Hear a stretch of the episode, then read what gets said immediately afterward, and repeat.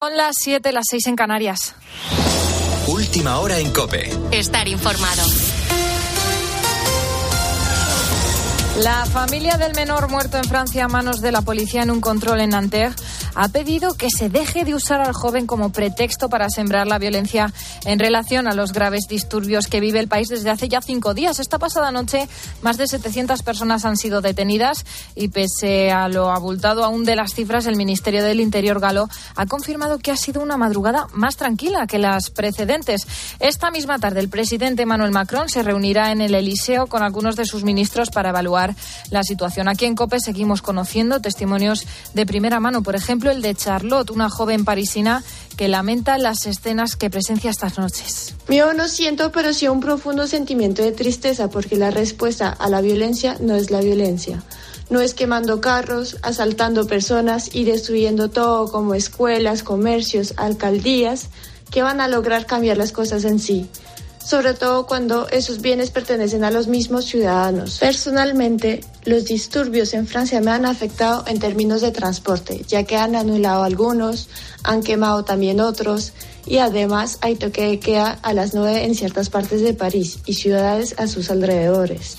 Más asuntos. en Europa suma más de 300 cancelaciones durante las 26 jornadas de huelga que han secundado sus pilotos desde el 1 de mayo y hasta este domingo, cuando concluyen estos paros. De momento, sigue sin solucionarse el conflicto laboral que ha desencadenado las movilizaciones. Y esta medianoche acaba la primera operación especial salida con motivo del verano. Durante los meses de julio y agosto, la DGT espera un total de 95 millones de desplazamientos en las carreteras, una cifra nunca prevista hasta ahora. Y ojo, porque podría ser el último verano con las autovías gratis, porque el gobierno se ha comprometido con Bruselas a que a partir de 2024 paguemos por conducir por ellas. El Ejecutivo dice que se trata de una exigencia europea, aunque no es una afirmación totalmente exacta, como ha aclarado en COPE el periodista experto en motor Gabriel Jiménez no hay ningún mandato por parte de la Comisión Europea ni de cualquier otro organismo a nivel europeo que obligue a los estados a cobrar por el por el uso de autovías y autopistas. Ahora bien, lo que sí lo, que sí que hay es un mandato en, la sombra en el sentido de que haya que se, se, se encuentren vías de ingreso para la sostenibilidad de las carreteras.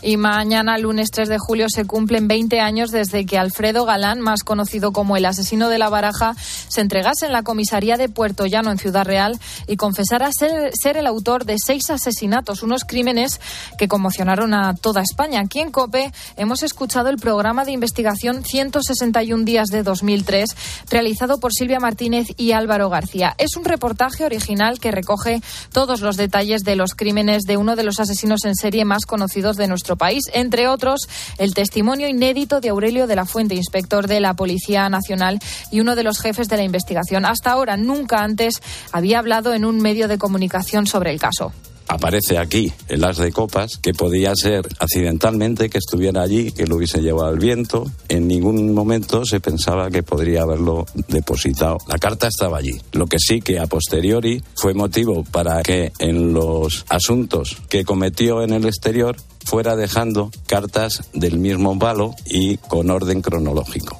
Te recuerdo que puedes volver a escuchar en cope.es el programa de investigación 161 días de 2003, la búsqueda del asesino de la baraja. Con la fuerza de ABC. Cope, estar informado.